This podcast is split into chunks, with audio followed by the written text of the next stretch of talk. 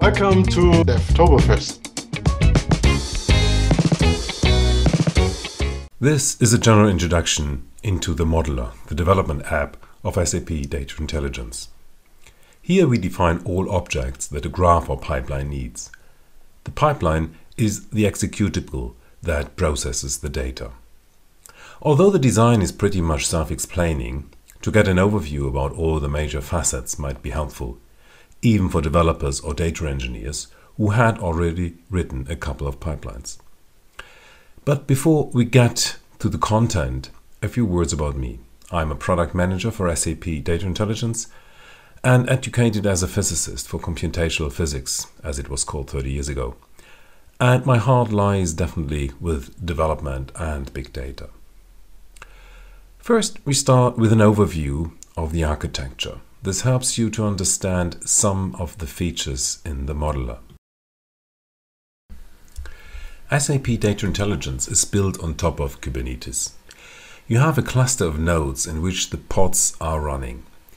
In the right bigger rectangle, I have depicted nodes as smaller rectangles. A pod is a container, in our case a Docker container, in which the processes run. You could have many pods running on a node. A pipeline runs within one or many containers or pods. The whole orchestration where the pods run is managed by Kubernetes. When you build a pipeline, first a matching base container is selected from the internal Docker registry. The matching process is using the tags that the operators or the pipelines have. For example, specific machine learning packages or integration packages. If your pipeline allows parallel processing, you can run the same pipeline on multiple pods just with a click. You can also run a pipeline on many pods with different container when there is no Docker image that can serve all the requirements of all operators. The only restriction is the computational capacity, memory and CPU of the nodes. This needs to be considered, for example, if you cannot stream big data, but keep all data in memory. For the number of the nodes, though, we provide an autoscaling.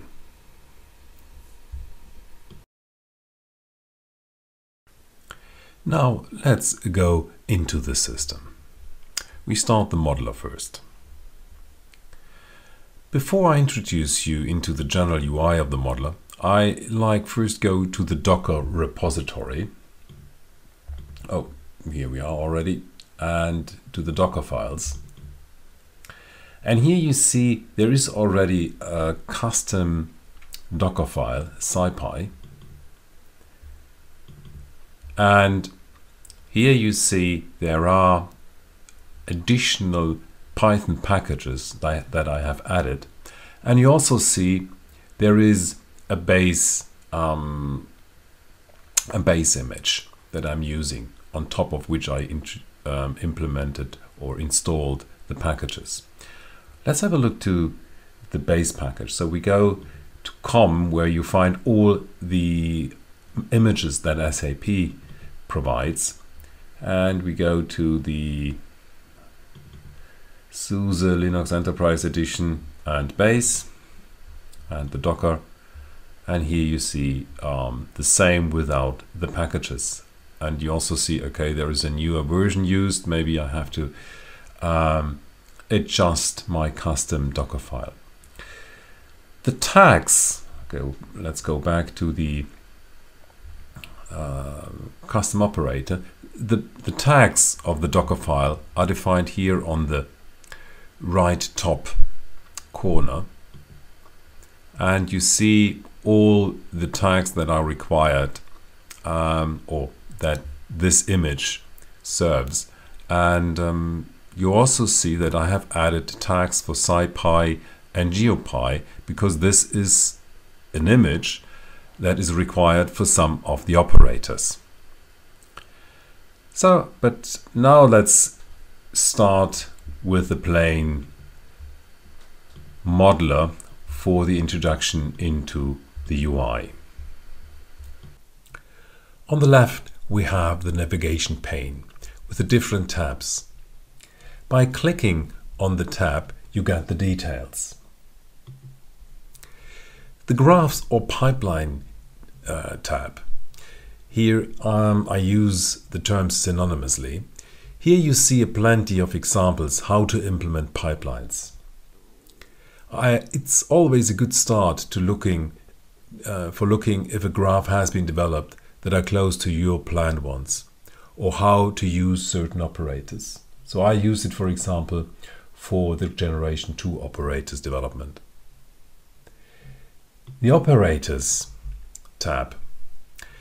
In the operator space we have two different kinds, generation 1 and generation 2. The details of the differences I will highlight in a couple of minutes. You see there are sections or classifications based on how to use the operators. Here for example ABAP and um, audit this is a section I have created for my custom operators. Sometimes you cannot switch between generation 1 and generation 2 operators. The reason is that you have opened a pipeline and this pipeline defines which operators you can use. So if you want to switch, then you have to close either all pipelines or go to a pipeline that has operators of the operators that you want to see.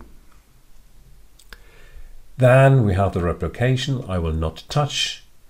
And here the repository. This is a kind of folder structure of your user workspace.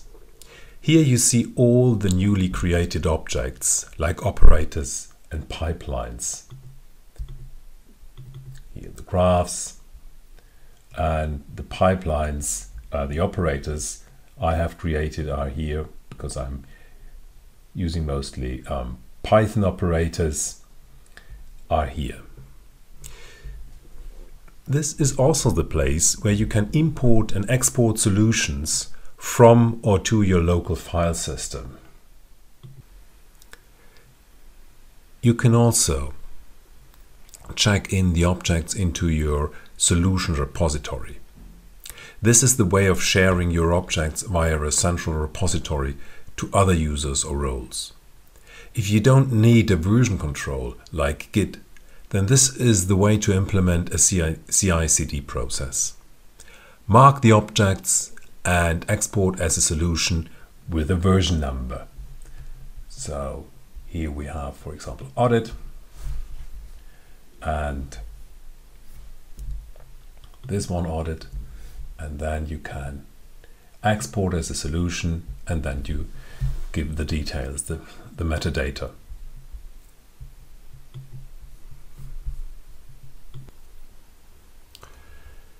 The configuration types, the next tab, defines the data structure of configurations. An example I give in the video about how to develop generation 2 operators. Admittedly, I rarely use this. My configuration parameters are mostly simple scalars. And finally, we have the data types, where we, where we find the famous virtual types for the generation 2 operators. There you find three different types. First, the structures. These are data uh, dictionaries or records, and these are mostly used for the headers. Then we have the tables, so the data structure with um, columns. And we finally have the scalars, uh, the basic data types.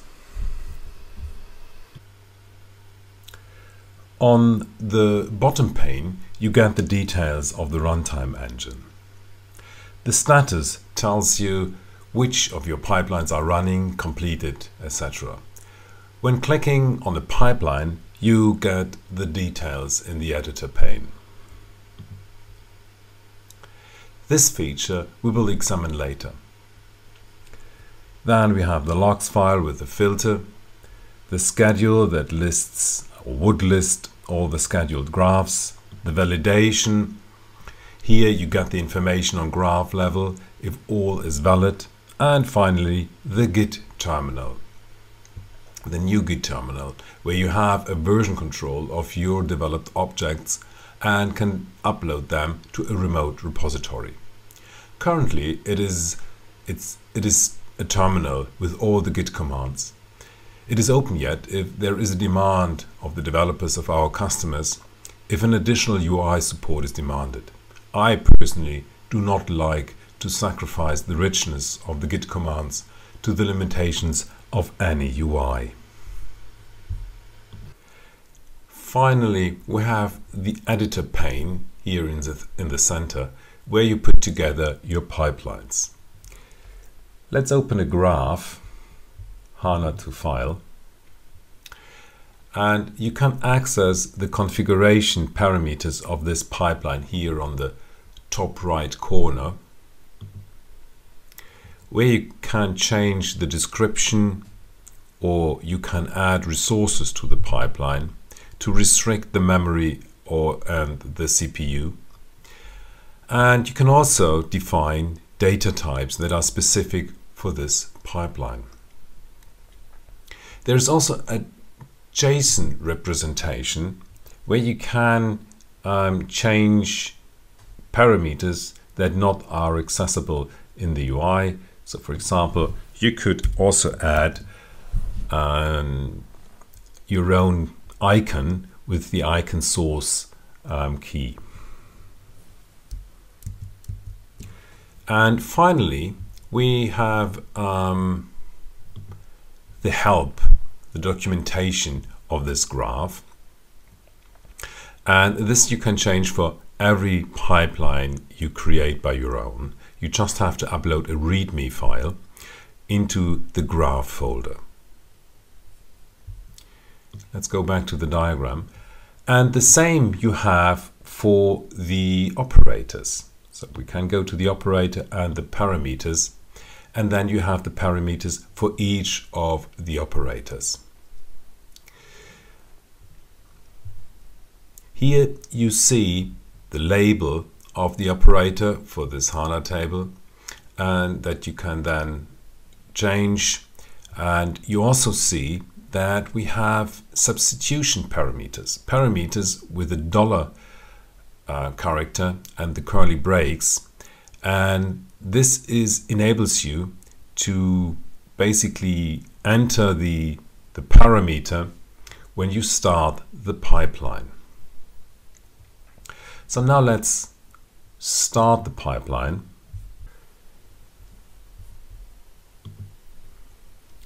Because we have seen that there are parameter substitutions, we are asked to enter these parameters. We can also change the trace levels to from info to debugging, for example. Here we have to enter the output file. In my case, it is s3 catalog and we will store it to temp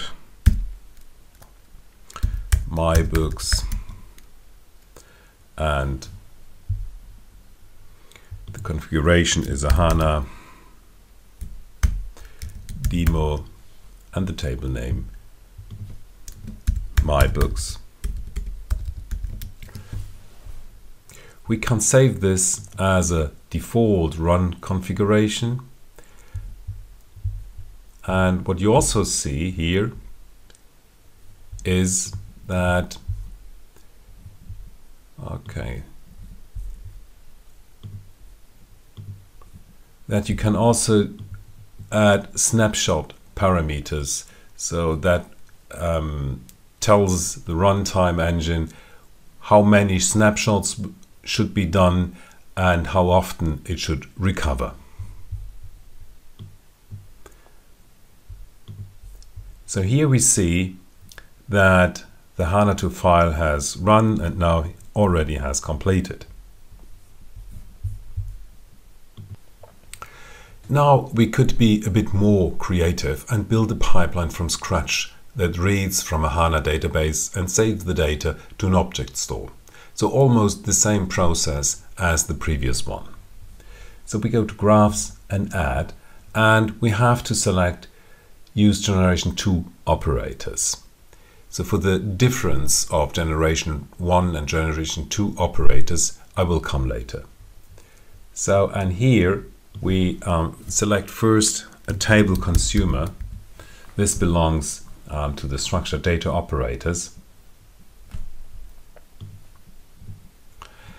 This will read uh, a table from a from a database. Then um, we select file producer.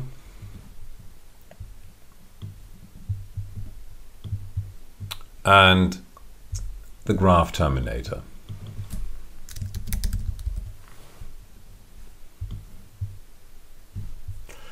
And we will connect all operators.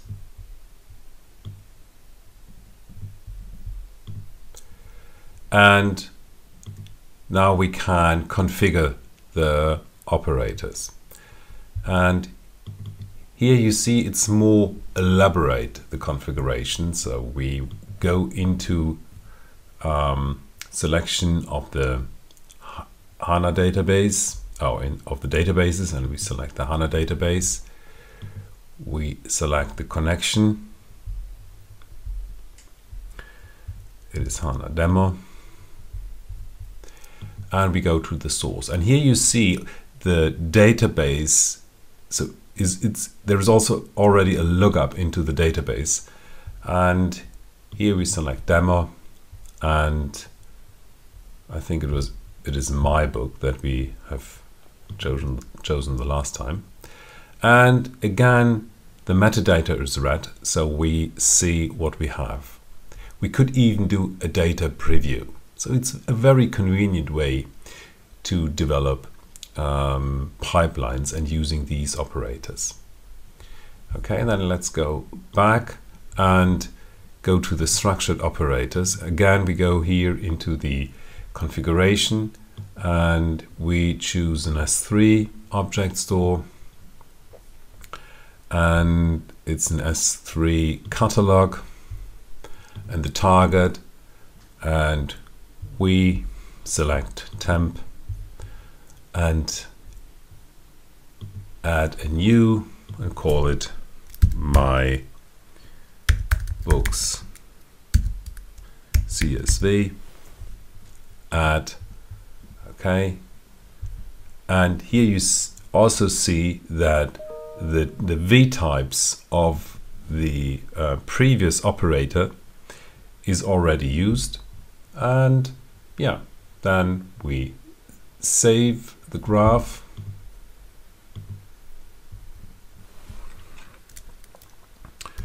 Test db to file db to file okay so after saving we can now start the pipeline and we see it's pending and soon it will uh, change to running and then to completed.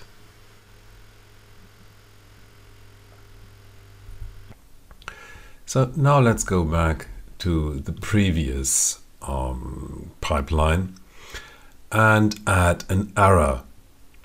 So I go to the script here and there is I have already prepared this. So I will send a wrong type to this um, function and I save this. This is an embedded script. Oh, that's the wrong one. I save this and now I run um, the graph and you will see it runs into an error. We can go and have a look to the to the overview of the details and you see already a lot of information where the fire where the error what the root cause of the error is so in line 32 but we can also go to the trace and have a look to the log file and here you see it's quite a long log file and there you get a bit more information what went wrong and then you can change accordingly. Now let's have a short intermediate remark about the two kinds of operators that we have. As already mentioned, there are generation 1 and generation 2. The generation 2 operators are available since beginning of uh, Q1 uh, 2022 and all new operators will be of this type. And the important operators of generation 1 that make sense in the context of generation 2 will be migrated sooner or later. But what are the benefits of this new type? So with the second generation operators, we've got a lot of crucial features that helps us writing more secure pipelines. The most five most important ones are listed on this slide. First, we have the interconnectivity. This enables you basically connect all generation 2 operators provided they have compatible port types. Robustness. With the new V-types, we can type safely connect operators and ensure at design time the compatibility. Resilience. Now we can define stateful operators that means that you can store the operator state as a snapshot. Once a pipeline has stopped accidentally or paused, the last state of the operator can be restored when the pipeline execution is resumed. Fourth, we have coherence. The messages passed between operators contain in addition to the data separate metadata that can be used to manage the pipeline execution. For example, assign messages as last batch. And finally, we have messages and stream types of data flows that are supported. There are some more deep technical enhancements, but this would go beyond this short introduction. So now we come to the next level of development with the developer, with the modeler. Developing new custom operators. There are two types, either a script that is embedded into a pipeline and therefore cannot be reused by other pipelines, or separate new custom operators. The first type we encountered already with the first pipeline, where we have changed the code. So let's go to this pipeline and to the JSON representation and here in line 97, you see the script that is embedded into this pipeline. To start with a separate custom operator, you need to go to the tab Operators and Add. And here you have to enter the names of the new operator and the display name and the base operator. And for custom generation 2, you only have, in addition to the ABAP, you have the Python operator um, to do to have all the features of generation 2. For the sake of time, I now switch to a already created operator. So let's close this dialog and open a pipeline I have already created, go into the edit mode, and then you see all the dialogues or that or questions that um, you have to go through to create a new operator. So it starts with the ports. So you have an imports, you have input ports and you have output ports and you see each port has a name and the data type and you have the scalar structure and table data type. So these are the V types that we have seen previously. And then you can either add a wildcard, that means the type is not um, defined at design time, but it has to be defined at runtime, of course. And or you can add an existing V-type. Then we have the tags. So in case you need packages, special packages, and therefore special um, containers, then you need to add the tags you need. Then you have the configuration, and here you can add all the parameters for a configuration. And let's just have a short look here, and then you can add uh, the name, the title, the type, and so on. And this is what then later can be used in the script and can be entered in the configuration that we have seen already. And then we have the script and here you see the script. I do not want to go in, into the details how to write a script. So there are some, uh, some framework uh, knowledge that you need to know. And this is something that I describe in a separate blog or video. But it's quite easy. So you have to, um, this is a very rather long one. Um, but there is a, a callback function and there you add all the coding. And finally, of course, you can document your, um, your operator.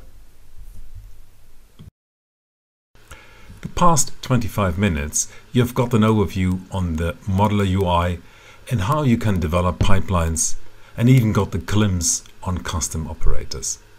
We've gone through the tabs on the left and all the development objects, touched the runtime engine pane at the bottom, the configurations of pipelines and operators. We have peeked into the JSON representation of the objects and into the logging. So it was quite a lot in such a short time and I may beg your pardon. What's left?